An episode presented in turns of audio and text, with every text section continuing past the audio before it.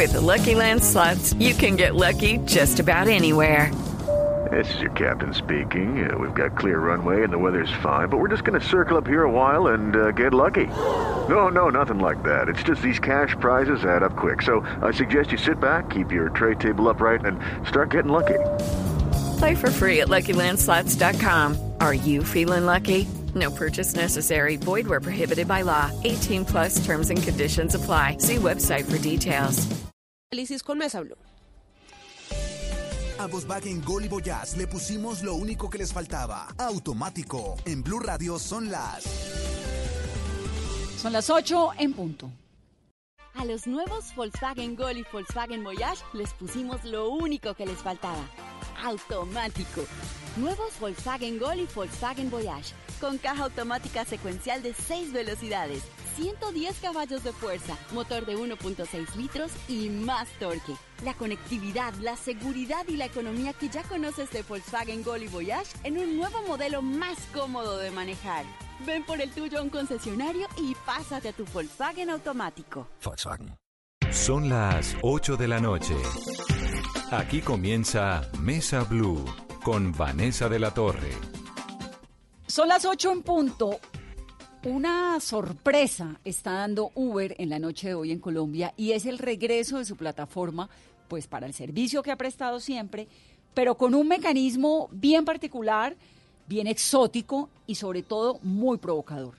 Y es un contrato de arrendamiento, es decir, ya no es un contacto tecnológico que era lo que tenían antes, mediante el cual unían a los cerca de dos millones de usuarios que usaban el servicio de Uber con los transportadores eh, que lo prestaban, sino un modelo muy exótico, Carolina, que es un contrato de arrendamiento.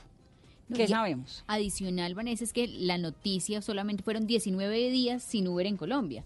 Fue muy rápido No, su se demoraron más yéndose que volviendo. Claro, y lo que muchos han dicho es que ha sido muy creativa la salida por parte del equipo jurídico de Uber para poder reg- eh, reglamentar en, en aras de poder ofrecerle el servicio a los ciudadanos en Colombia.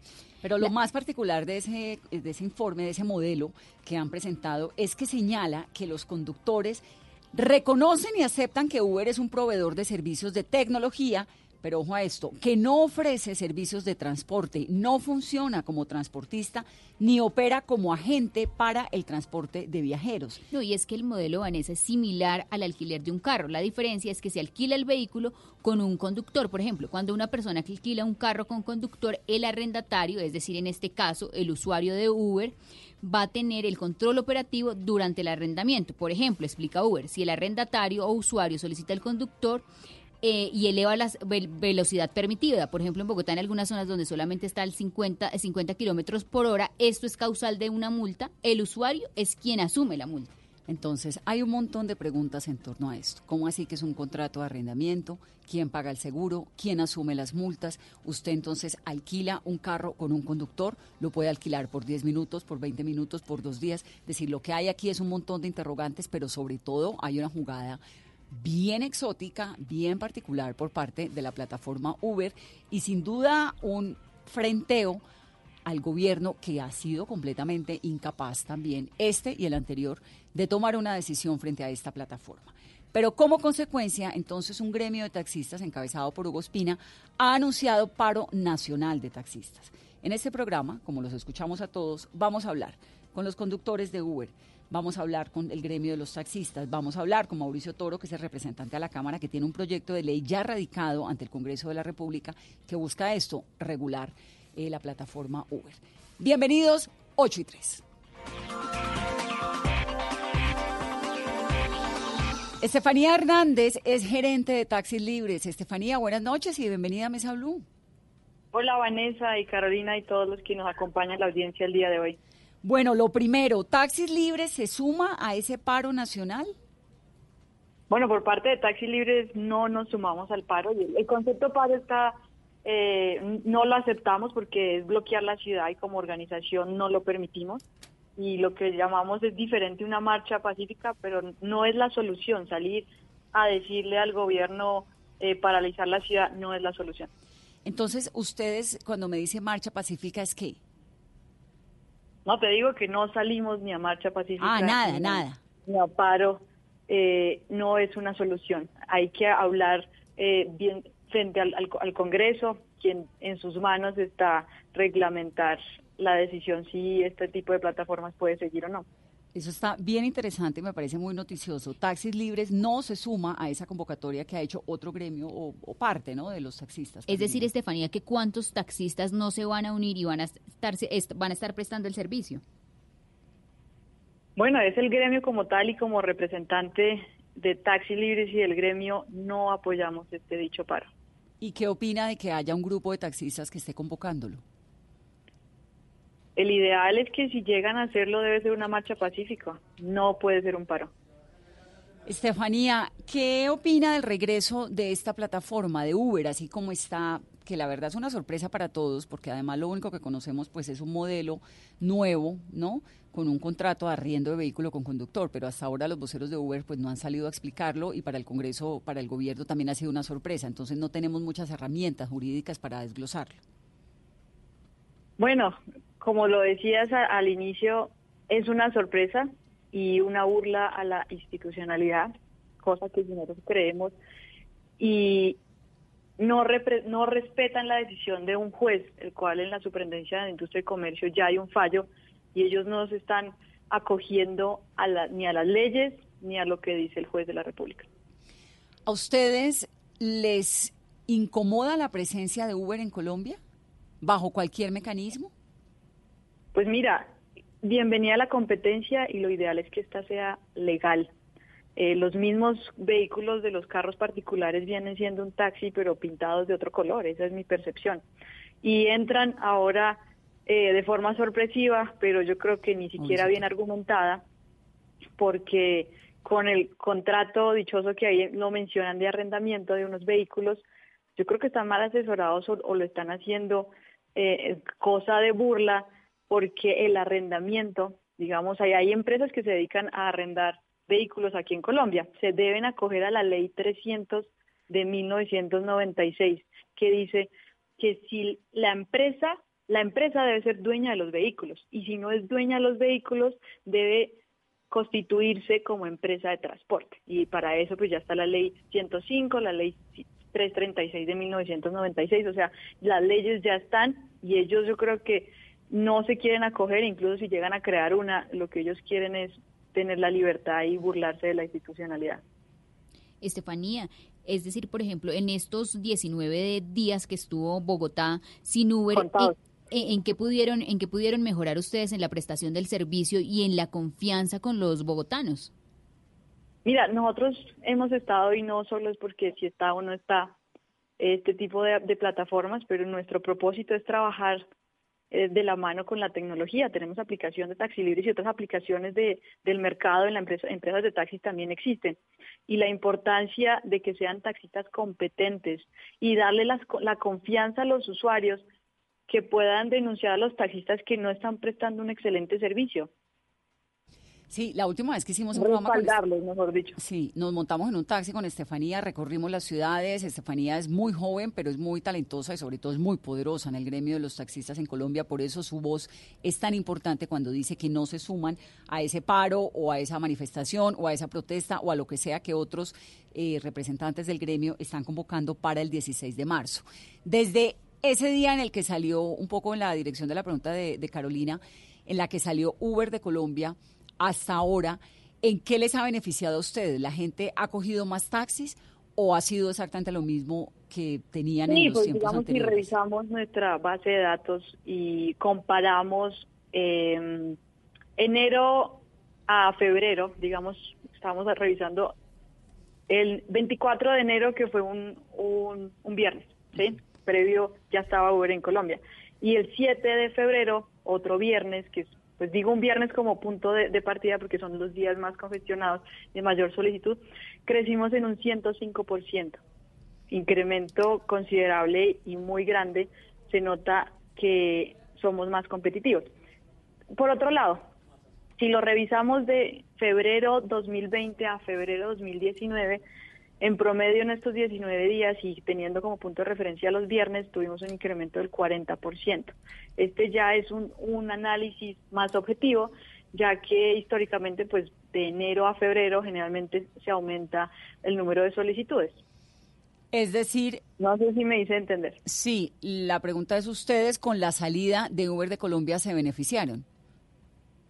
Sí, porque es que ahí es una competencia desleal y son sustitutos. Vienen, como te digo, ellos son vienen haciendo las veces de un taxi disfrazado, pintado de otro color, ilegal. Son los mismos taxis pintados de otro color y son ilegales. Sí, prestan exactamente el mismo servicio, que es un servicio de transporte, pues finalmente. Que yo sí creo en el concepto de economía colaborativa, cosa que Uber lo perdió hace mucho, que es que yo pueda compartir mi vehículo a los trayectos que ya tengo definidos para disminuir el tráfico de la ciudad. Y Uber lo que está haciendo es lo contrario, aumentar eh, el número de vehículos congestionando la ciudad y no está ayudando a, la movilidad, que debería ser esa promesa a diferencia de los taxis que estamos limitados y eh, se entiende que se hace un análisis por parte de Secretaría Distrital de Movilidad para determinar el número de vehículos óptimos que debe haber en la ciudad. Estefanía, otro de los temas de discusión es las tarifas, tarifa dinámica o la tarifa que es a veces más económica en Hora Valle. ¿Cuál es la propuesta, por ejemplo, para el gobierno eh, en estos proyectos que se están discutiendo, donde no solamente se va a regular o se intenta regular Uber, sino también buscarle beneficios y alivio a los taxistas? Sí, efectivamente, cuando hablamos de tarifa, eh, que debe ser más alta en horas de congestión y más baja en horas valle cuando hay menos tráfico, menos solicitudes. Como empresas de taxi estamos totalmente de acuerdo y acá hay que pensar es en lo que demanda, lo que necesitan los usuarios de taxi.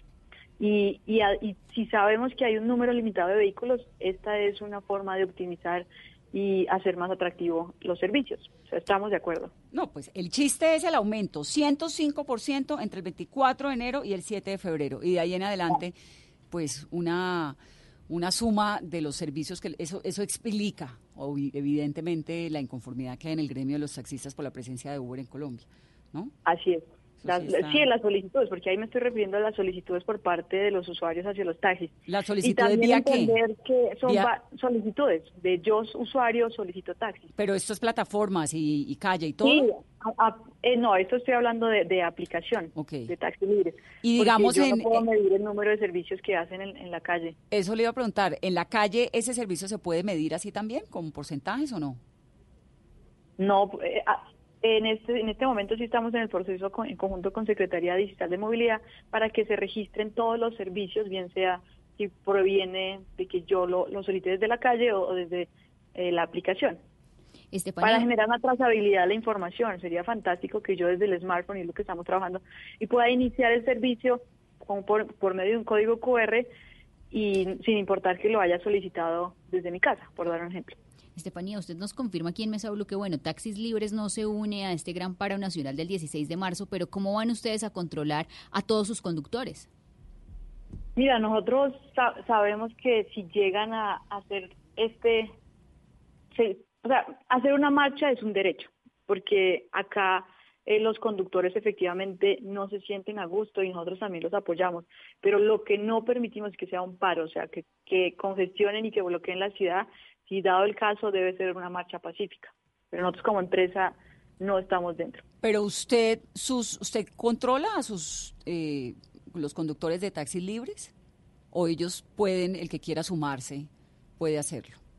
Ellos están en libertad de hacerlo. Nosotros podemos sí sancionarlos y nuestro reglamento disciplinario puede determinar si tienen mala conducta en la prestación del servicio. Pero ya si llegan a una marcha pacífica, eh, es la libertad de ellos y es su decisión. Entonces, a ver, es que a Estefanía hay que leerla como por debajo de cuerda, ¿no, Carolina? Sí, entre líneas. Ella manda unos mensajes muy entre líneas. Entonces, no está de acuerdo con el paro, ni la protesta, ni la manifestación, ni nada de lo que ocurra el 16 de marzo. Nada de plan tortuga, de bloqueo de vías. Pero, si algún taxista se quiere sumar, debe ser pacífico. Es decir, un plantón, un ejemplo, frente al Ministerio de Transporte. No sé. No, pero es que para hacer una marcha hay que pedir sus permisos y no, no en la Secretaría de Gobierno no pueden salir como veletas y decir es que voy a paralizar la ciudad, en eso no estamos de acuerdo.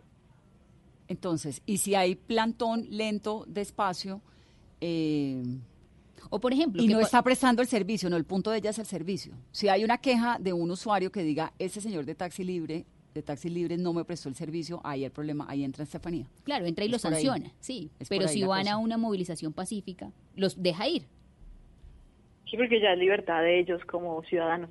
Mientras no causen estragos en la ciudad. Así es. ¿Estamos así, más o menos? Así es, así es. Bueno. Estefanía, gracias. Muchas gracias a ustedes. Aquí nos encanta siempre oírla. Gracias, Vanessa. Chao. Carolina. Chao.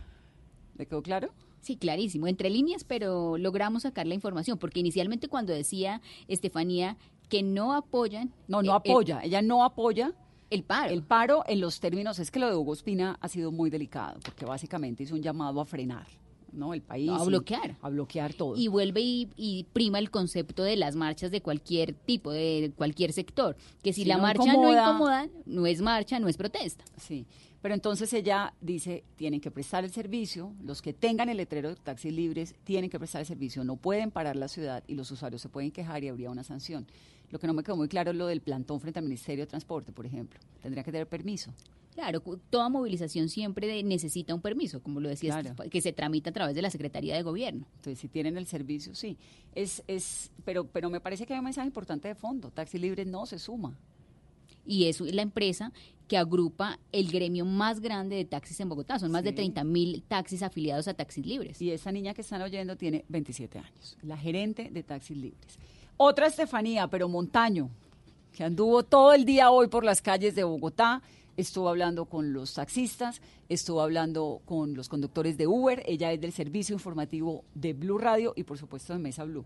Estefanía, ¿qué dice la gente? Bueno, hola Vanessa y Carolina. Hoy estuve, sí, como ya dijo usted, andando en la calle eh, y le pregunté a varios ciudadanos primero si sabían que Uber ya había vuelto a Colombia. Pero también les pregunté a los que me decían que sí, sí sabían bajo qué condiciones estaban tomando el servicio de nuevo. Entonces, esto fue lo que nos dijeron algunos de los ciudadanos. Ya sé que la plataforma está nuevamente funcionando, incluso ya pedí un Uber y le di a aceptar a las preferencias. Y uno no mira exactamente cuáles son las condiciones del servicio. Lo que uno mira es que sea un servicio seguro, que sea un servicio efectivo, que lo vengan a recoger, así esté lloviendo. Creo que al momento de pedir el Uber ya no estás pidiendo como un auto, sino que pides el auto y aparte de una persona que la maneja. Entonces estás contratando como el servicio entero. Yo no- ni siquiera sabía que había vuelto Uber. Hasta ahorita me enteré que, que volvió, pero como tal no he leído las condiciones. Entonces, muchos me decían que sí sabían, pero que no sabían bajo cuáles condiciones. No, es que además eso del arrendamiento. Pues muchos decían como, uno me dijo, yo sé que voy a arrendar el carro, pero no sé si también va incluido el conductor. Ah, También me van a arrendar solamente el carro, o sea, yo tengo que tener pase para manejar. Y yo le decía, yo tampoco entiendo muy bien hasta no, no, ahora, no, no pero tiene que tener pase para manejarle, le arriendan el carro con conductor. Es una figura muy él lo entendía. él lo particular, entendía. sí. Y ¿Y los taxistas qué dicen? Bueno, yo estuve hoy en el pequeño plan Tortuga que hicieron enfrente del Ministerio de Transporte y aparte de toda la polémica y de todas las agresiones pues verbales que, que hubo allí, me encontré con un pequeño grupo que decía que a ellos no les parecía que estuvieran haciendo este plan Tortuga y me encontré con un taxista que dice que a él no le importa, que él está de acuerdo con que regulen Uber porque en Bogotá hay espacio para todos. No, lo que pasa es que la tecnología está corriendo y tenemos que ponernos al día en todo. Y como te digo, todo tiene que regularse. Depende al Ministerio de Transporte como esté regulado, pero lo de las patinetas y todo eso, no. Todo, yo creo que todos cabemos, pero bien regulado. Muy bien, Estefanía. Entonces, contrastes. La gente sabe que volvió Uber, pero no sabe cómo volvió. La gente está usando Uber, pero como dijo uno de los ciudadanos con los que hablé hoy, yo le di a todo a aceptar y no supe a qué acepté. Ay, no. Y después Hay sí. que leer, ¿no? Hay gente que se ha ido a la cárcel por no leer lo que firma, hay otros que se han desprestigiado en el Congreso de la República por defender lo que no han leído. Y lo último que, como escuchamos a Estefanía, la otra Estefanía, hay taxistas que en verdad no, no están, no están de acuerdo con este paro y que realmente sí quieren que se regule porque, como dijo Alex Rodríguez, que me acuerdo era el nombre del taxista, hay espacio, Hay para, espacio todos. para todos. Ahora, no sé si usted tiene la misma sensación que tengo yo, y es que los taxistas desde que se fue Uber están portándose mejor. Obviamente se están portando mejor ¿No? porque, yo- claro, pero yo también creo que muchos de los taxistas seguían con miedo porque las otras aplicaciones seguían también imponiéndose con ellos. Claro, pero fíjese lo que nos dice Estefanía de Taxis Libres, 105% fue el crecimiento del uso de su empresa entre el 24 de enero y el 7 de febrero, eso lo explica todo. Pero sí, eh, esto de a dónde van, yo por allá no voy, creo que el mensaje fue muy claro para los taxistas y de cierta forma logró como calar. y que el, escenario perfecto y la oportunidad empezó el día sin carro. Claro. Que vimos muchos taxistas con camisetas No, la cual día sin claro, ese carro no, eso fue el día amarillo. Sí, ese día se reivindicaron con muchos, se ganaron la confianza. Y llevaron a la gente como corresponde. 819. Mauricio Toro, el representante de la Cámara, tiene un proyecto de ley que ya está radicado, que busca esto, tratar de regular la plataforma tecnológica Uber. Mauricio, bienvenido a Mesa Blue. Un saludo muy especial, Vanessa, Carolina y a todos los oyentes a esta hora. Bueno, ¿cómo ve usted, que lleva tanto tiempo estudiándose esto, esta triquiñuela de Uber para regresar a Colombia con el modelo de arrendamiento?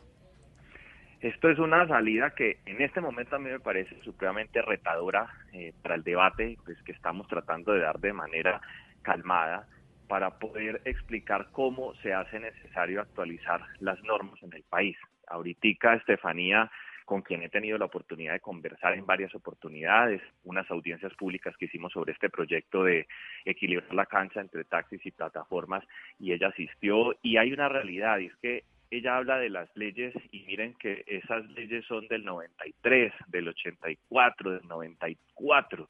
Eso quiere decir que la normatividad en Colombia se quedó completamente desactualizada. Cuando se hicieron esas leyes no existía ni el Internet ni los celulares inteligentes en el país. Entonces lo que estamos diciendo y el reto que tenemos es actualizar las reglamentaciones a esos nuevos desafíos de innovación que en este caso estas plataformas de economía colaborativa traen para solucionarle los problemas a los ciudadanos. Así que yo lo que veo es que si nosotros no reglamentamos rápido, estas eh, interpretaciones de la legislación se van a seguir dando por parte de todas las que vayan a llegar y las que están operando en Colombia y vamos a seguir en esa incertidumbre. Por eso la importancia de reglamentarlas ya. ¿Y ¿Por qué es que no lo han hecho? Pues por lo difícil que ha sido abordar el tema. El gobierno anterior eh, trató de, llegar a algunos acuerdos, se reguló parte de lo que era el servicio de lujo, pero hoy algunos líderes, porque no son todos de los taxistas, pues se rehusan a permitir que los ciudadanos con libertad escojan en qué se quieren movilizar, en este caso haciendo uso de su derecho a usar el Internet para lo que quieran y en este caso para moverse. Entonces muchos de ellos hoy no quieren permitir la entrada de otras ofertas, quieren proteger el monopolio que han tenido históricamente y el mensaje es en un país todos pueden coexistir. Más de 150 lugares en el mundo han logrado que ambos coexistan, tanto taxis como plataformas, equilibrando la cancha, porque hoy sí hay una realidad y es que los taxis tienen una cantidad de imposiciones que las plataformas no. Entonces aquí es quitarle cargas a los taxistas, ponerle responsabilidades a las plataformas y que el ciudadano sea el centro del debate, que el ciudadano escoja en qué se quiere mover, si quiere ir en taxi, maravilloso, si se quiere ir en una de las plataformas, maravilloso, pero no podemos nosotros permitir hoy que secuestren la libertad ciudadana de escoger en qué movilizarse. No, pero además porque es que eso le da a uno la sensación no solamente de un país incapaz, ¿no? De entrar en una onda tecnológica que realmente es infrenable, sino también de un Estado que le ha hecho el quite, le está haciendo el quite a la sensatez, porque es que lo de Uber y lo de las plataformas, pues irremediablemente están entrando en el mundo. Ahora, ¿qué es lo que usted propone en el proyecto de ley, Mauricio?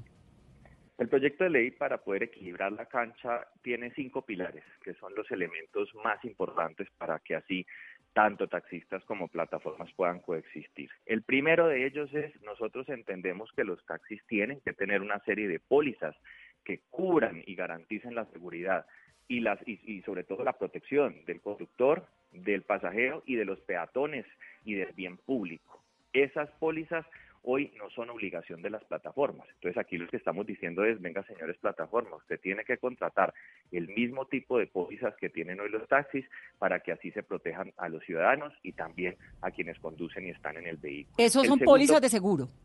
Eso es una póliza de seguro que se llama una póliza de responsabilidad civil extracontractual. Si usted es conductor de una plataforma, se le rompe una llanta, el carro sale disparado, se choca contra un poste, ese poste tumba un negocio y hiere a unas personas, debe existir una póliza que garantice el cubrimiento de la seguridad y los daños del pasajero, del conductor, del negocio que dañó, del poste que es de la ciudad y de los peatones. Y eso lo tienen, por supuesto, los taxistas, pero los Uber no lo tienen. Exactamente, los taxis están obligados a contratarla, las plataformas no están obligadas a contratar esa póliza. Entonces, lo que ¿Y eso cuánto vale? ¿Usted sabe cuánto vale eso? Esa póliza tiene hoy un mecanismo que se llama colectiva, que la pagan las compañías. Hoy algunas de las seis plataformas que operan en Colombia la usan de manera voluntaria. Es cuando el conductor hace swipe, es decir, desliza su dedo y el, y el, y el usuario acepta el servicio, van cubiertos, pero no es una obligación de ley. Unas lo hacen y lo paga es la plataforma, no se carga esto ni al usuario ni al conductor socio. Entonces, hoy existen y ese costo lo asume dependiendo del número de vehículos la plataforma. Listo, entonces, primero, pólizas. Segundo. La licencia de conducción. Mientras un vehículo de taxi amarillo tiene el conductor que tener una licencia especial, pues quien maneja en una plataforma no. Nosotros como ciudadanos tenemos una licencia de conducción que no se tiene que refrendar nunca, no tiene vencimiento. Pues el vencimiento es cuando cumple uno la mayoría, la, la tercera edad, perdón ahí pues sí se tiene que hacer una refrendación. En el caso de los conductores de taxis, cada tres años tienen que pasar un examen para saber que oyen bien, que ven bien y que están capacitados y cualificados para transportar personas, que es un transporte de un servicio delicado. Entonces lo que decimos es, señores plataformas, ustedes también hagan que sus conductores tengan esa, esa, esa misma licencia, no importa si usted conduce una vez a la semana o diez veces a la semana pero pues que garanticemos que tienen unas cualificaciones mínimas para transportar gente. Entonces, los taxis tienen que tener licencia cada tres años revisada y en el caso de los Ubers, pues obviamente como no están regulados, pues no tienen licencia, sino que manejan con la misma que maneja Carolina, que no sabe manejar. yo sí sé manejar, yo sí sé manejar. O la mía que... No, no, no, no, no. No, Carolina es Fittipaldi, pero yo, por ejemplo, que tengo pase, pues eso ya es el colmo, ¿no? Sí. Exactamente, ahí va el punto de, oiga, no, nosotros tenemos que garantizar que tiene unos mínimos de condiciones para prestar ese servicio de transporte de pasajeros y entonces pues póngales la misma póliza que cada tres años, la misma eh, eh, licencia que se tiene que refrendar cada tres años. Listo, póliza, licencia, tercero.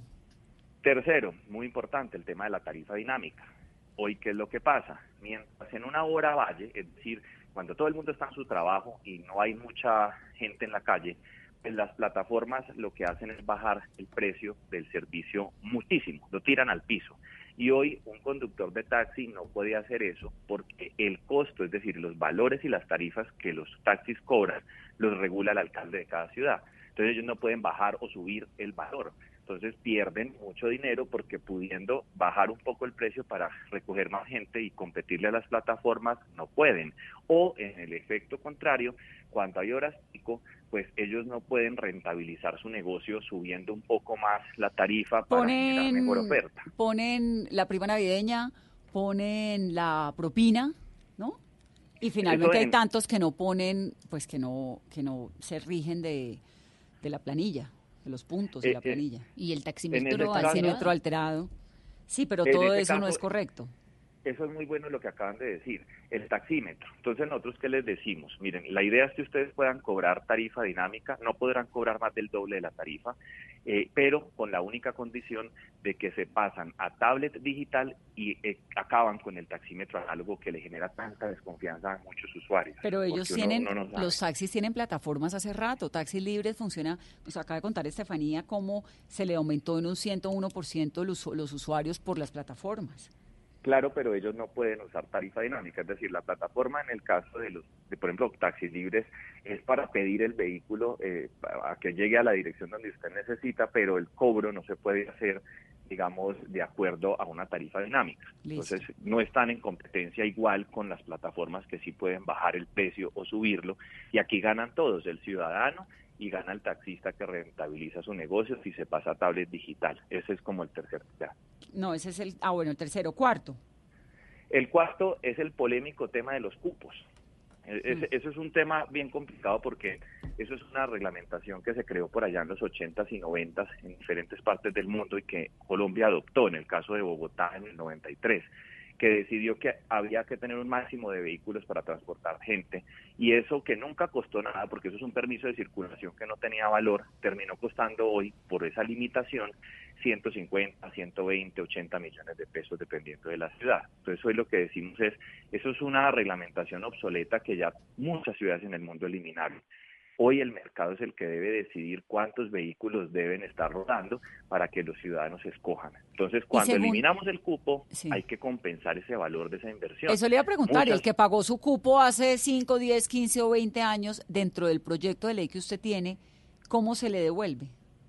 Es el 1% de las ventas de las plataformas se van a alimentar una bolsa, un fondo de compensación, para que el ministerio reglamente en cuánto se van a compensar los cupos de esas familias que invirtieron su patrimonio allí. Es decir, a los taxistas nosotros les decimos tienen que estar tranquilos porque ese valor de la inversión no lo van a perder. El ministerio va a reglamentar un valor para entregarles ese dinero y así eliminar esa distorsión de los cupos. Listo. Quinto. Y el último es la actualización de la ley que rige el sector del taxismo. Es una ley obsoleta, les cobran una cantidad de cosas que no deberían tener y nosotros necesitamos que esa reglamentación se modifique para alivianarles cargas, actualizarla a hoy la tecnología nueva y de esa manera puedan estar más tranquilos sin tanto costo. Cinco puntos básicos. Y ese proyecto de ley que ya está radicado, ¿qué apoyo tiene en el Congreso? Y también un poco le lava las manos al gobierno, ¿o no? Ese proyecto de ley, pues lo radiqué yo finalizando casi hacia noviembre del año pasado eh, con el representante del Centro Democrático Edwin Ballesteros, para que vea que dos partidos ideológicamente opuestos nos pusimos de acuerdo para lograr solucionarle el problema a los ciudadanos. ¿A ustedes son como este programa? ¿Cómo? Como este programa. Así, Tal cual y es que al final pues es el ciudadano el centro del debate. Esto hay que desuberizar el discurso. Son más de seis plataformas, 57 en el mundo. Colombia van a llegar más. Así que esto es urgente. ¿Y qué ha dicho el gobierno nacional? Van a tomar este proyecto que es el 292 como base para las discusiones y retroalimentación que se va a dar en el marco de unas audiencias que vamos a hacer para oír en todo el país a los taxis y a los conductores de plataformas también a los usuarios y de esa manera alimentarlo para sacarlo adelante, dándole la tranquilidad a todos de que se puede llegar a un acuerdo. Eso ha dicho el gobierno. Tenemos en este momento diferencias en varios de los puntos, pero estamos trabajando unidos para lograr luego oír a todos los sectores y ponernos de acuerdo como 150 partes en el mundo han podido. Si pudimos ponerle fin a un conflicto armado de 50 años, imposible que nosotros no nos podamos poner de acuerdo para que el usuario puede escoger con libertad en qué se quiere mover representante y es que justamente hoy con el regreso de Uber eh, había reunión entre el gobierno y los congresistas pues que respaldan su proyecto de ley y lo que nos cuentan es que ya hay acuerdo en seis puntos. Eh, adelántenos cómo va el tema.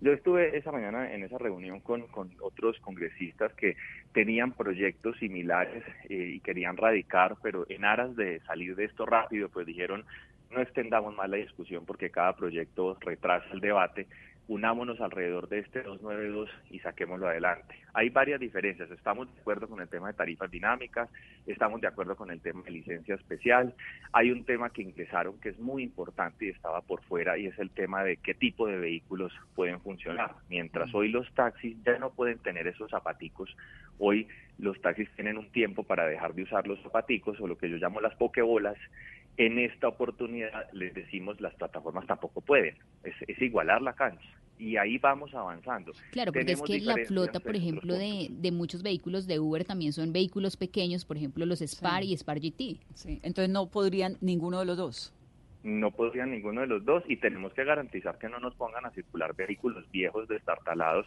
porque aquí hay que proteger es al usuario. Ahí vamos a hablar también de un tipo de vehículos. Entonces, en general, tenemos acercamientos en unos puntos en cuales estamos, digamos, lejanos. En la definición, nosotros lo entendemos como un servicio privado de pasajeros intermediado por plataformas Hoy, digamos que el gobierno está diciendo esto es un servicio público de pasajeros intermediado por plataforma y esas dos palabras legalmente tienen, mejor dicho, mucha tela de dónde cortar. Entonces ahí estamos como avanzando. Todavía tenemos muchos puntos de diferencia, pero esperamos poder llegar a un acuerdo. Sí, pero de nuevo, ustedes no le están, o usted no le está quitando al gobierno la responsabilidad de hacer un decreto ¿Esto no debería ser por decreto, la, la regularización la reglamentación de, la reglamentación de Uber? No podría eh, ser por un decreto, por lo que aquí se modifica la ley 336, que es la que hoy está, digamos, habla de todo el tema de transporte. Entonces, lo que puede hacer por decreto el gobierno es reglamentar leyes, pero en este caso cambios profundos. Aquí se crea una nueva categoría, es competencia, digamos, del, del, legislativo. Hay varias interpretaciones porque para un estudio, otro estudio, como dicen las tías. Sí, un estudio profundo con una comisión. Exactamente, hay gente que, bueno, en las comisiones son las cosas más poco eficiente que pueda existir, pero ahí podría alguien decir que el gobierno sí podría reglamentar de otra manera, pero nunca lo han podido hacer, así que si no lo hacemos vía Congreso para evitar más debates, siete años más en esto, pues hagámoslo así y busquemos todos reunirnos alrededor de esto. No, y es que es un gobierno abanderado de la economía naranja. En estas discusiones ha estado el viceministro de Economía Naranja, el representante. No, en este momento esta discusión la ha liderado la ministra de Transporte con la superintendente de Transporte y el alto consejero presidencial para la transformación digital y la economía. Eh, pero seguramente más adelante entrarán otros actores a intervenir como en ese debate o diálogo. Hay que ver qué dice la Superintendencia de Industria y Comercio de esta maroma de Uber, ¿no? Pues ese, ese es el tema, mira, mira lo delicado de esto y es que si nosotros no reglamentamos cada que se sancione una tipología de prestación de este servicio sin reglamentar, le buscan nuevamente la comba al palo y va a seguir existiendo el mismo problema. Por eso, por los ciudadanos y por la tranquilidad ciudadana, hay que reglamentar ya, para que todos puedan operar y dejemos de, de encontrar esas, esos atajos que a veces generan sobre todo incertidumbre en el ciudadano. ¿Qué es lo que no le gusta a los taxistas de su proyecto? Porque hay un montón de taxistas que no les gusta.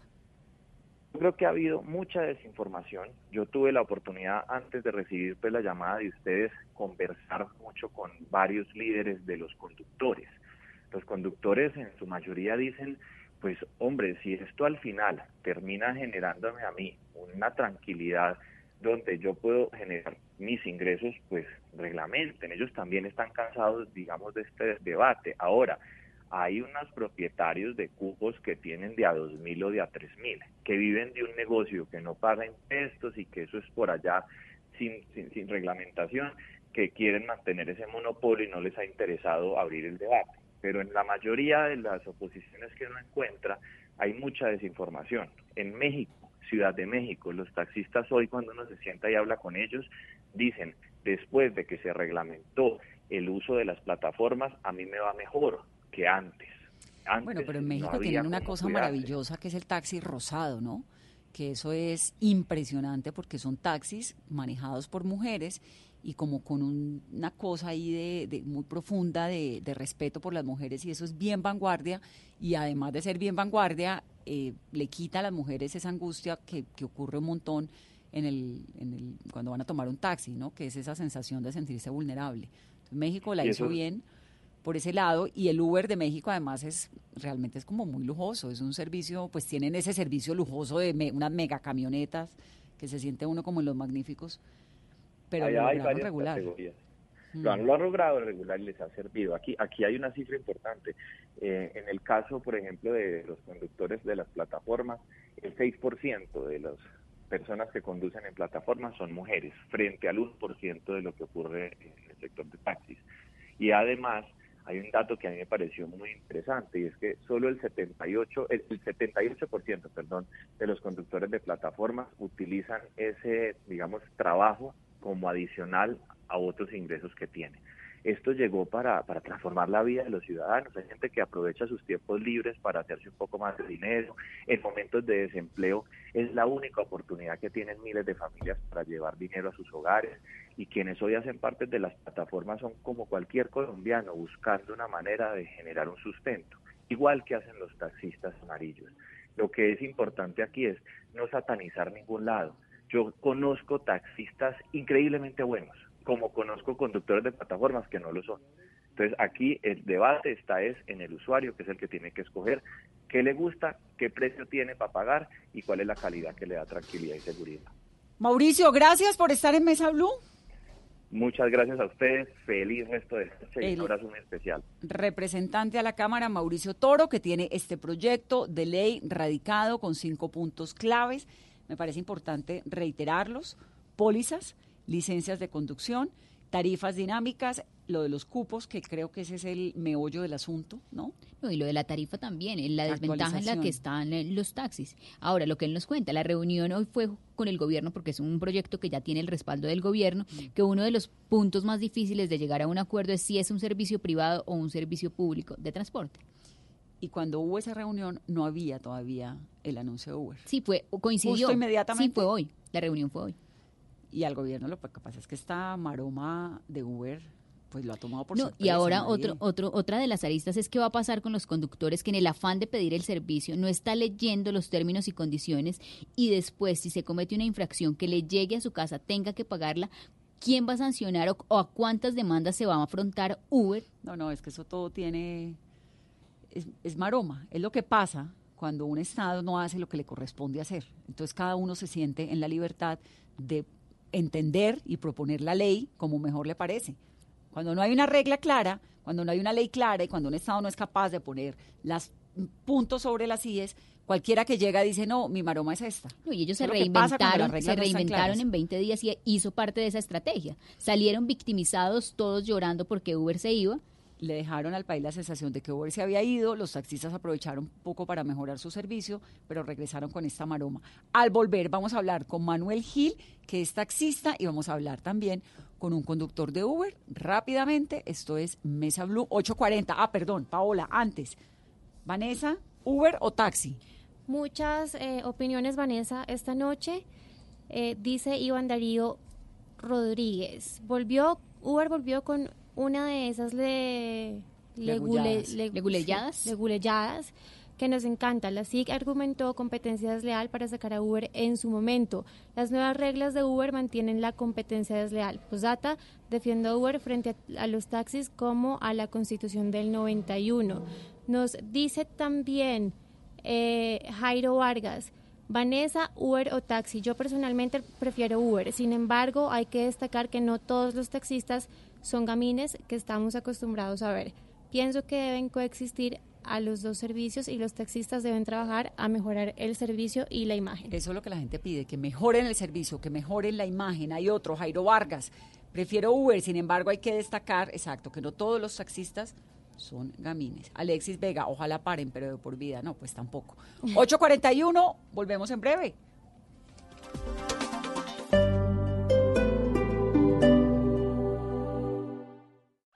Vive la fiesta canina y menina en Plaza Imperial con Imperio Peludo. Participa por el sorteo de tres fiestas para tu mascota y diviértete en familia del primero al 29 de febrero con todas nuestras actividades. Va a estar Plaza Imperial Centro Comercial, 15 años junto a ti. Avenida Ciudad de Cali con Avenida Suba.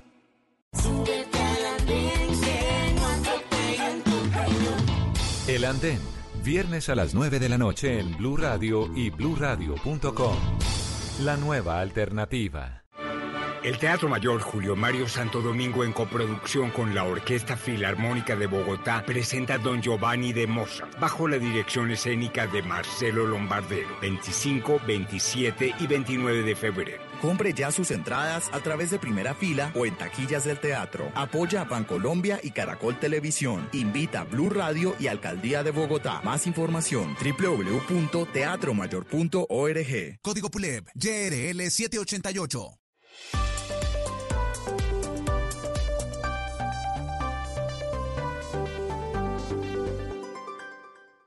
Todos tenemos un reto, algo que nos impulsa, eso que nos hace levantar de la cama todos los días, un sueño que nos lleva al límite y nada más importa. No importa el dolor, ni la frustración, no importa el tiempo. Un reto que es a la vez nuestro combustible y nuestra obsesión. Porque nada se consigue de la noche a la mañana. Este es mi reto. ¿Cuál es el tuyo? Pasta Sonia, sabor y energía que te hacen mejor. Trabajamos pensando en usted. Estás escuchando Blue Radio, un país lleno de positivismo, un país que dice siempre se puede. Trae tus deudas de otros bancos y solicita ya tu compra de cartera del Banco Popular para tus tarjetas de crédito, con una tasa del 0.76% o del 0.80% mes vencido, del 1 de febrero al 31 de marzo. Con tasas así, tu dinero rinde más. Solicítala en nuestras oficinas o a través de la línea verde. Consulta condiciones en bancopopular.com.co. Banco Popular. Siempre se puede. Somos Grupo Aval, vigilado Superintendencia Financiera de Colombia. 8.43 minutos de la noche. Marcela Peña ha estado recorriendo también todo el día Bogotá, pero además entiende perfectamente el modelo que propone Uber, Marce. Hola Vanessa, buenas noches. Pues mire, el tema de Uber hoy fue muy polémico desde la mañana. El anuncio se dio sobre las 8 de la mañana y muchos se apresuraron a descargar la aplicación y pues como lo mencionaban ustedes antes, ninguno leyó las condiciones. A medida que fue avanzando el día, ya muchos empezaron a analizar cuáles eran pues un poco la letra menuda del contrato. Entre otras cosas, los usuarios tendrán que responder en caso de que generen daños al vehículo o le generen gastos adicionales. Eso incluye, por ejemplo, si le piden al vehículo que se parquee y tiene que pagarlo, si tienen que pagar un peaje, si, por ejemplo, le piden al conductor que acelere y excede los límites de velocidad, tendrán que pagar la multa. Y en caso de un accidente, lo que explica Uber es que el primero en responder sería el SOAT, luego vendría una póliza de Allianz y finalmente, pues las autoridades de tránsito en el momento de un accidente deciden quién tuvo la culpa y quién tiene que pagar. Por eso, a partir de ahora, cada vez que usted pida un servicio de Uber, tiene que firmar ese contrato de manera digital. Lo que dice la compañía es que esta es una estrategia temporal para mitigar los impactos de la decisión de la Superintendencia de Industria y Comercio de suspender eh, la plataforma en Colombia. Esa suspensión fue la que obligó a Uber a salir de mercado hace tres semanas y hoy pues está su regreso. A los conductores de Uber, a muchos de ellos también les preocuparon las condiciones de ese contrato porque implica para ellos que son responsables de tener vigentes una serie de pólizas de seguros. Hay una póliza eh, para proteger al vehículo, una póliza para responder por daños a terceros y una póliza para responder en general por otro tipo de amparos. Lo que dicen es que no saben si las aseguradoras les van a vender esos servicios debido a que hoy no están regulados y que no saben qué va a pasar en caso de un accidente. Ellos temen que sean ellos quienes deban asumir pues todos los gastos en caso de que ocurra. Pero pues, ¿han leído la letra menuda? Sí, ellos, ellos la han leído y hay una, hay una cláusula del contrato que específicamente dice que los conductores de Uber, en este caso ya no les llaman socios conductores, sino arrendadores de los vehículos, se comprometen a mantener vigentes eh, la serie de pólizas que les estoy mencionando y además eh, que exoneran a Uber de cualquier responsabilidad y le dan a la compañía, eh, le deben enviar a la compañía una copia de las pólizas. Es una gran maroma, ¿no? Marcela. Señora. Es una maroma brava de Nadia Comaneci. Pues eso es lo que ellos, ellos lo que dicen además es que los cogió por sorpresa porque no conocía las condiciones del contrato eh, antes de que volviera a reactivarse la plataforma. Es decir, a ellos en la noche de ayer les dijeron de Uber como vamos a volver al país, vamos a volver a funcionar. Mm. La aplicación, eso eh, generó, digamos, como una campaña de expectativa. Claro. Muchos estaban listos con el celular encendido a las 7 y 55 ah, de la les mañana. habían avisado previamente. Y fueron muchos los que le dieron de una vez aceptar y de una vez empecemos a trabajar. Claro. Un grupo dijo, no, espérese, revisemos las condiciones del servicio y se dieron cuenta de que les habían avisado previamente que iba a volver a funcionar la plataforma. Lo que no les dijeron era bajo qué condiciones iba a volver a funcionar la plataforma. Ah, bueno, y entonces ahora, por ejemplo, yo en este momento pido un Uber y ya me dan dos opciones. Uber ya, así se llama, que es, creo que compartido, Uber ya, con un, no es barato para nada. Y es que esa fue otra de las y el otro es las Uber tarifas con las que regresó. No, regresó con, con toda, caro. Es decir, se lo digo aquí, de aquí a, a, otro lugar en el norte, el Uber ya, con cuatro pasajeros más vale 11.300. Y ya pasó la hora Eso es una tarifa que en un taxi vale, no vale menos de siete, más de 7 mil pesos. Y el Uber Comfort, 17.900. y también y cambiaron las, las condiciones no solamente para los conductores, sino para los usuarios. Y hay también Uber XL, que es el grande, 25.600, y Uber por horas, aquí hay otro. Alquiler de vehículos con conductor mínimo por una hora, 56 mil pesos. Bueno, se vino Uber con toda. Marcela, gracias. Manuel Gil es conductor de taxi. Manuel, buenas noches. Bienvenido a Mesa Blue. Buenas, buenas noches, Vanessa, a la mesa de trabajo, a nuestros usuarios y obviamente a nuestros compañeros en día. ¿Usted dónde anda ahora? ¿Haciendo turno o está en su casa oyendo Mesa Blue como todas las sí, noches? Estamos haciendo turno por aquí en el aeropuerto. Bueno, hay una propuesta que pareciera muy sensata de parte del representante a la Cámara, Mauricio Toro. Sin embargo, hay muchos taxistas a los cuales no les gusta. Y esto pues en la coyuntura de lo que acaba de ocurrir con Uber. ¿Por qué no les gusta? Usted es uno de los que no le gusta.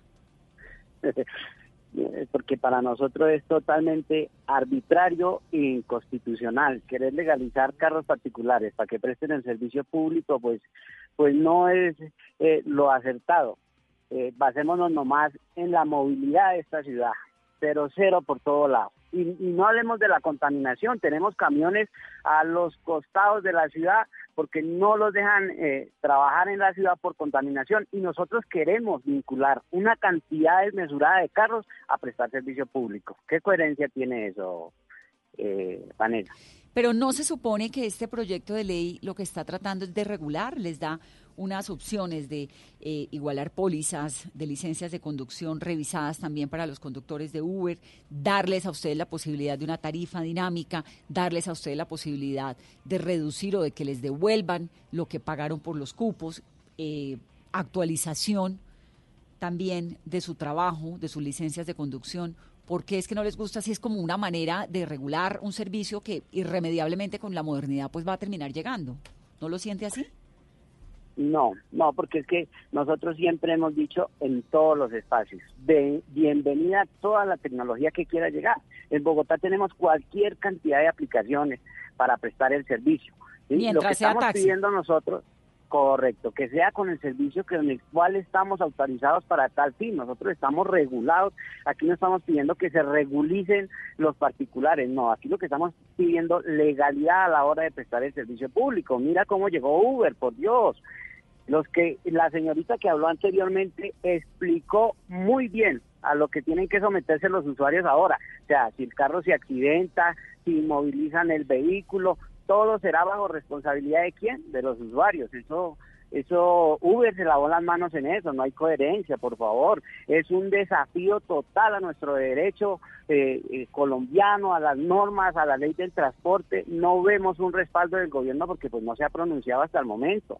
Entonces nosotros sí pedimos, hombre, Colombia es un Estado de Derecho, por tal hay que respetar las leyes. Están trabajando en un proyecto de ley donde tenemos muchos puntos donde no hemos llegado a, a, a, esa conclusión o que estemos de acuerdo, pero Uber no esperó eso. Eso es un espaldarazo a lo que está haciendo ahí el representante a la Cámara, eh, Mauricio Toro, el cual le admiro porque parece que ha leído, parece que ha leído y algo ha aprendido de la ley del transporte. Es que no cualquiera puede llegar a prestar ese servicio. Nos tenemos que mirar varias cosas ahí en el camino. Pero, Pero, nosotros Manuel, desde ya Eso, eso le iba a decir, Sí. eso desde ya nos cerramos la puerta, pues es que terminamos en las mismas, ¿o no? Eh, no, hay cosas que hay que acordar con el, con el sector, pero nosotros decimos, hombre, nosotros no vamos a comulgar con que carros particulares presten el servicio público. ¿Qué tecnología hay en eso? Son los mismos vehículos, son los mismos vehículos en los que nosotros prestamos el servicio, no es más. ¿Por qué las aplicaciones no quieren someterse a la ley colombiana? ¿Por qué tenemos que sacar otras normas, otras leyes acomodadas a ellos? Yo he escuchado muchas veces al mandatario de este país donde ha dicho no vamos a legislar para ninguna empresa. ¿sí? Entonces, acojámonos a nuestras leyes de transporte. Don Manuel, es decir que en ninguna condición, bajo ningún acuerdo, ustedes van a recibir a Uber o aceptar a Uber y usted va a participar del paro del 16 y hoy también eh, salió a, a movilizarse y a manifestarse por el regreso de Uber.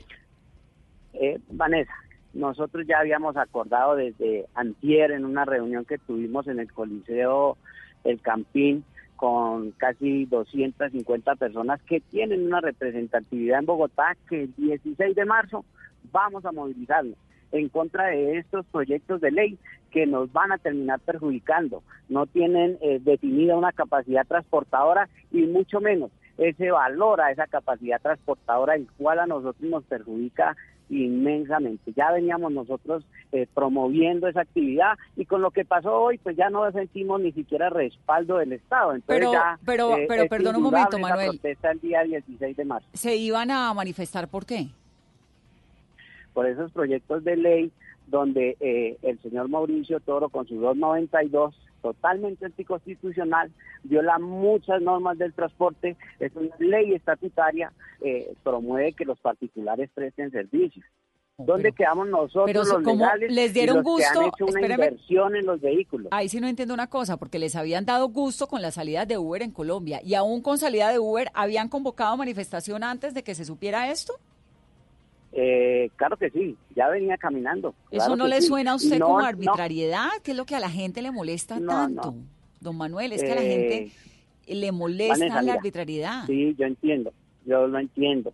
Eh, pero mira, ¿qué hacemos nosotros si estamos atropellados por esta ilegalidad? Tenemos propietarios al borde de la quiebra. Para nosotros subsistir ya no tenemos la misma rentabilidad de antes.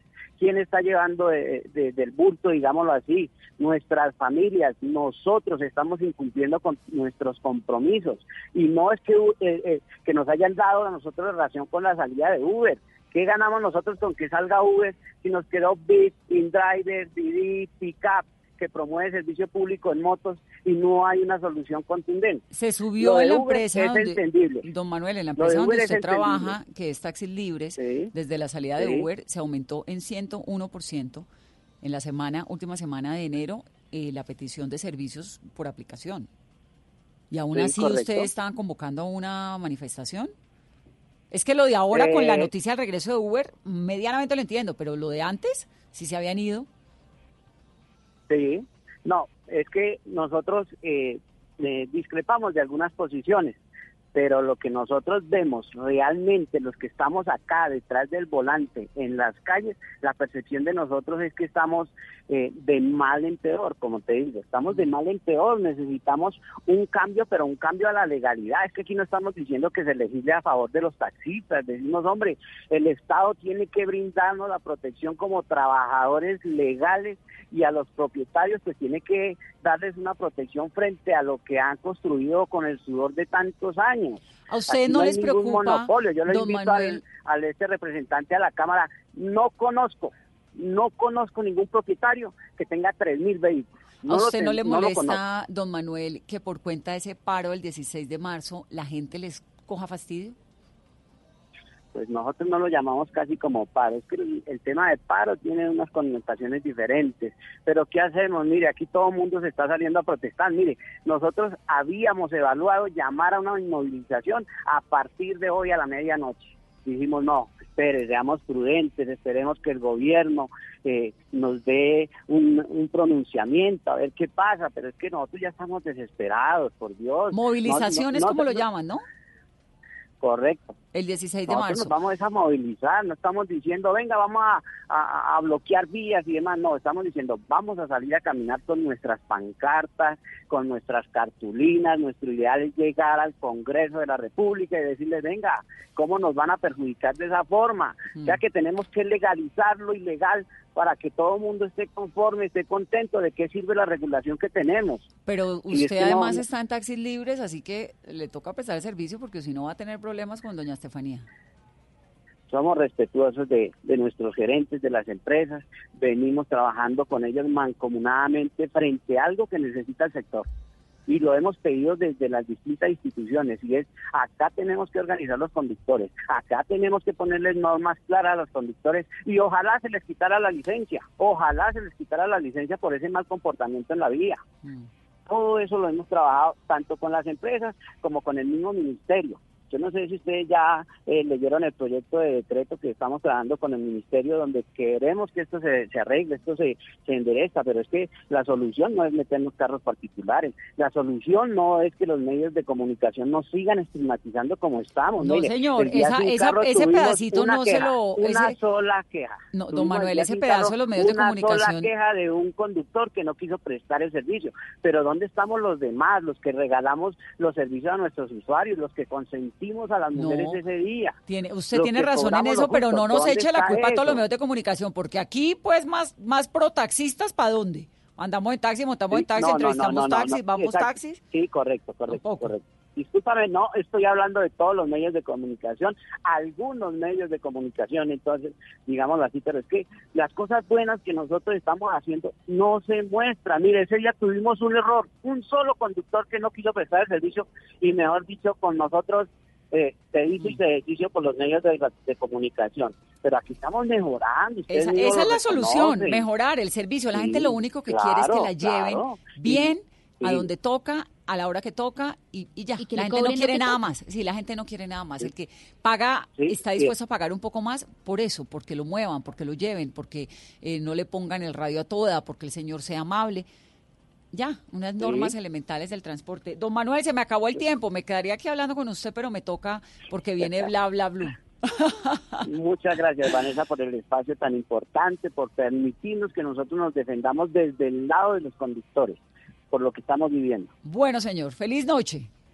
Bueno, Vanessa. Volvemos a hablar el 16 de marzo. Don Manuel Gil, que es taxista. Así están las cosas. Sin duda habrá una gran polémica mañana con todo esto. El gobierno pues explicará qué es lo que va a hacer. Es una maniobra muy creativa, muy provocadora por parte de Uber. Y la gente en las redes como